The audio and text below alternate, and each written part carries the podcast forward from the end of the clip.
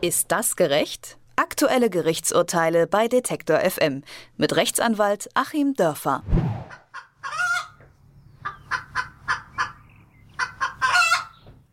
Das Huhn grüßt und ich, Rabea Schlotz, sage auch Hallo. Das waren jetzt nur wenige Sekunden Gacker, aber ich gebe zu, sonderlich entspannt fand ich das jetzt nicht. Was aber, wenn man den ganzen Tag so ein Gegacker hören muss? Und gehen wir mal vom Land in die Stadt. Das ist dann nicht der Hahn oder die Ente, sondern vielleicht LKW und Baustelle. Lärm ist allgegenwärtig und er kann eben auch krank machen. Darf ich also gegen Lärm in der Nachbarschaft vorgehen? Mit dieser Frage hat sich erst das Landgericht Koblenz beschäftigt. Im dort vorliegenden Fall ging es eben um Hühner. Und mit dieser Frage wollen wir uns auch in einer neuen Folge von Ist das gerecht beschäftigen. Mit dabei ist jetzt zugeschaltet Achim Dörfer. Hallo nach Göttingen. Hallo nach Leipzig. Da zieht man aufs Land, um endlich seine Ruhe haben zu wollen, und dann stellt man empört fest, dass es da auch laut ist. So ungefähr lässt sich der Fall vom Landgericht Koblenz zusammenfassen. Und wenn man es ein bisschen ausführlicher haben will, Achim? Ja, ganz äh, normal hat da jemand Hühner auf dem Land, wie sich das gehört. Nur heute stört das offenbar Leute, weil sie denken, die Eier kommen aus dem Supermarkt und sie könnten auch auf dem Lande ohne Hühner leben. Und dann hat das Gericht eben entschieden, dass Hühnergegacker auf dem Dorf eben ortsüblicher Lärm ist, so war die Beschreibung. Das heißt, gleiches würde zum Beispiel auch für Traktoren oder Ziegengemecker oder ähnliches gelten, oder? Genau, das muss man hinnehmen. Das ist ganz interessant. Das ist tatsächlich auch im BGB geregelt, nämlich Paragraph 906. Da geht es so um äh, Besitz und äh, bevor es dann mit dem Eigentum in etwas später in den Paragraphen losgeht. Und hier ist es eben so, dass man das dulden muss, die Störungen, die vom Besitz eines anderen ausgehen, wenn sie ortsüblich sind um diesen äh, Unterpunkt des Paragraphen geht es hier. Und da muss man eben mal überlegen, was ist denn so ortsüblich in den 250 Seelendorf auf dem Land? Und die Richter sind zu dem Schluss gekommen, also selbst heute ist es da noch ortsüblich, Hühner zu halten. Äh, sie brachten dann das schöne Argument, man könnte ja die kleinbäuerliche Nebenerwerbslandwirtschaft gleich ganz vergessen, wenn man selbst auf dem Dorf keine Hühner mehr halten kann und also alles, was zur kleinbäuerlichen Nebenerwerbslandwirtschaft dazugehört, muss man dann auf dem Dorf genauso dulden wie das, was zur großlandwirtschaftlichen Landwirtschaft gehört. Also nicht nur die Mähdrescher drei Felder weiter auf den riesigen Feldern, sondern auch ähm, die Schubkarre, die durch das Dorf geschoben wird, von der irgendwelches Unkraut runterfällt. Mm, die Unkrautsamen, die vom Nachbargrundstück auf mein Grundstück fliegen, wo ich nun meine, einen perfekten englischen Rasen vorhalten zu müssen. Und eben auch der Traktor, der vom Nebenerwerbsbauern dann vielleicht auch mal gefahren wird, um irgendwelche Dinge hin oder her zu fahren. All das muss ich dulden auf dem Lande. Viele unserer Hörerinnen und Hörer leben nicht auf dem Land, sondern in der Stadt. Kannst du vielleicht ein paar Beispiele nennen, was dort so unter diesen ortsüblichen Lärm fällt? Also in der Stadt fällt unter ortsüblichen Lärm, das sind ja so die Klassiker, hm, dass mein Nachbar natürlich mal im zeitlichen Rahmen eine Party feiern darf. Es fällt darunter, dass mal innen im Hof eine Grillparty stattfindet, zumindest eben bis zu bestimmten Uhrzeiten. Es fällt auf jeden Fall Kindergeschrei darunter, jegliche Form von Kindergeräuschen, denn äh, wie auf dem Lande gibt es auch in der Stadt Kinder, ähm, sei es auf dem Spielplatz, sei es auf dem Bolzplatz, sei es in der Wohnung.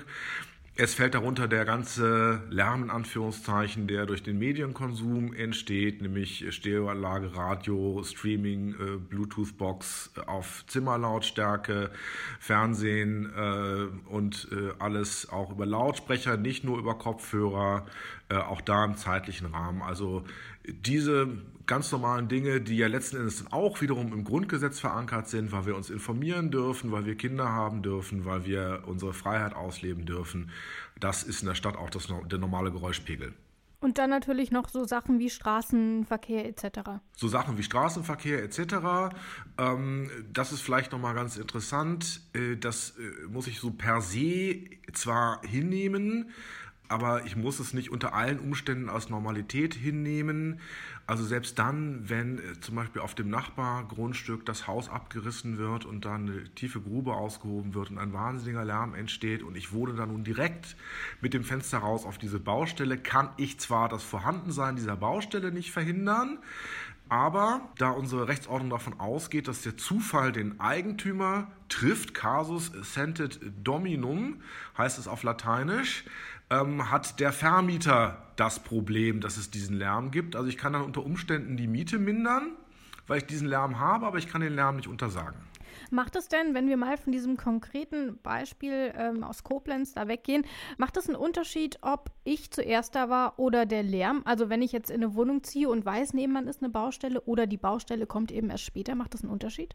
Ja, das macht schon einen Unterschied bei der Abwägung. Vielleicht auch da so zwei Beispiele. Es gibt so einen klassischen Fall, den jeder Jurastudent lernen muss. Das ist nämlich, wenn ich in den baulichen Außenbereich ziehe, so heißt das im Baurecht, im öffentlichen Baurecht, wo dann eben auch ähm, Ställe und sowas üblich sind. Und da ist eben schon ein Schweinestall und ich ziehe da direkt daneben, dann kann ich nicht nachher klagen und sagen, der Schweinestall muss abgerissen werden. Das wird also dann bei dieser Abwägung herangezogen. Ähnlich ist es ja auch in der Stadt, wo auch immer der Kampf ist zwischen Ausgehvierteln und Gentrifizierung durch junge Doppelverdiener. Ähm, dieser klassische Konflikt, den man aus jeder größeren Stadt jedenfalls kennt. Ähm, die Leute ziehen dann in irgendein Viertel, wo total viele Kneipen sind. Und sobald das erste Kind da ist und sie selber nicht mehr in die Kneipen gehen, entdecken sie dann, dass diese Kneipen da ja noch nie hingehört haben, dass sie jetzt aber bitte sofort weg müssen. Und auch da spielt es natürlich in der Abwägung eine Rolle. Waren die Kneipen vorher da? Später hinzukommen können sie sowieso nicht mehr. Aber wir haben eben, an diesen Fällen kann man das sehen, äh, im Einzelfall ganz unterschiedliche Abläufe, wie lange das dann dauert, bis sich solche Dinge eingependelt haben und in welche Richtung es auch geht. Es gibt natürlich Lärm, der ist nicht vermeidbar. Es gibt aber eben auch Lärm, den kann man eindämmen. Eben zum Beispiel durch äh, Schutzwälle an der Straße oder an Schienen. Hat man denn ein Recht darauf oder kann man klagen, dass sowas dann tatsächlich gebaut wird oder ist das immer eine Einzelfallentscheidung?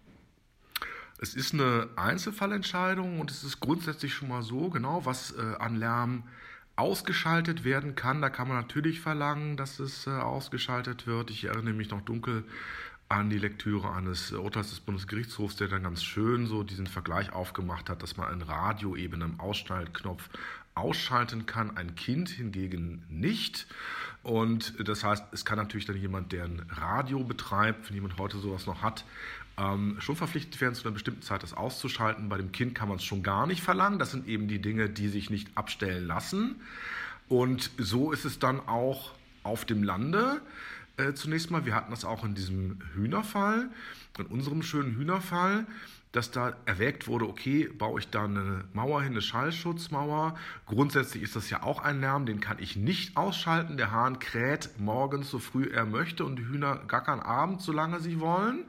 Also habe ich ja sozusagen schon mal den argumentativen Vorsprung, dass hier kein Ausschaltknopf an den Hühnern dran ist und mein Nachbar im Grunde die Dauerbeschallung hinnehmen muss. Und dann ist eben die Frage, muss ich dann trotzdem eine Schallschutzmauer bauen? Und da haben die Richter dann auch wieder, ich meine, aus meiner Sicht völlig zutreffend abgewogen und gesagt, das ist doch viel zu teuer. Und angesichts dessen, dass eben dieser Lärm dazugehört, kann äh, eine derartige Investition hier überhaupt nicht verlangt werden. Wir wissen aber auch, dass Lärm krank macht, sei es jetzt die Hühner, sei es das Glockengeläut, sei es die ähm, Hauptverkehrsstraße direkt vor der Haustür. Da ist jeder sehr unterschiedlich und reagiert eben auch unterschiedlich auf Lärm. Gibt es denn mal von solchen Ruhezeiten im Mietvertrag oder ähnliches abgesehen ein Recht auf Ruhe? Ja, es gibt schon ein Recht auf Ruhe, was ja auch schon sehr, sehr lange vom Gesetzgeber gesehen und umgesetzt wird, indem es nämlich eine ganze Fülle von Schallschutzvorschriften gibt und entsprechenden Verordnungen. Und wir sehen es ja auch, dass äh, Straßen immer mehr mit Schallschutzwellen versehen werden, erst recht, wenn es sich um Neubauten handelt, dass äh, Fenster bestimmten Standards genügen müssen. Ja, es gibt dieses Recht auf Ruhe, aber das konfligiert natürlich dann auch wieder mit anderen Punkten. Es macht das Bauen eben zusätzlich teuer, was sich dann wiederum nachteilig auswirkt äh, auf die Zahl der vorhandenen Wohnungen. Das merken wir ja gerade sehr schmerzlich. Hm, manch einer würde vielleicht auf die dreifach verglasten Fenster verzichten wollen und dann lieber eine Wohnung haben, als äh, eine ruhige Wohnung nicht zu haben. Aber tatsächlich, es gibt dieses Recht auf Ruhe ähm, und es wird auch in vielen Teilen umgesetzt. Es ist eben immer nur dem Kompromiss unterworfen. Was konnten wir heute also nochmal feststellen? Die Welt ist laut. Ähm, wir kommen nicht um den Lärm drumherum. Manchmal können wir uns dann doch dafür drücken. Es gibt Regelungen, wie man den Lärm eben eindämmen kann. Hühnergegacker auf dem Dorf muss man aber hinnehmen, genauso wie eben auch im ortsüblichen Lärm in der Stadt. Das war unsere Folge Ist das gerecht für diese Woche? Vielen Dank, Achim. Vielen Dank, Rabea. Und tschüss. Und tschüss. Ist das gerecht? Aktuelle Gerichtsurteile bei Detektor FM mit Rechtsanwalt Achim Dörfer.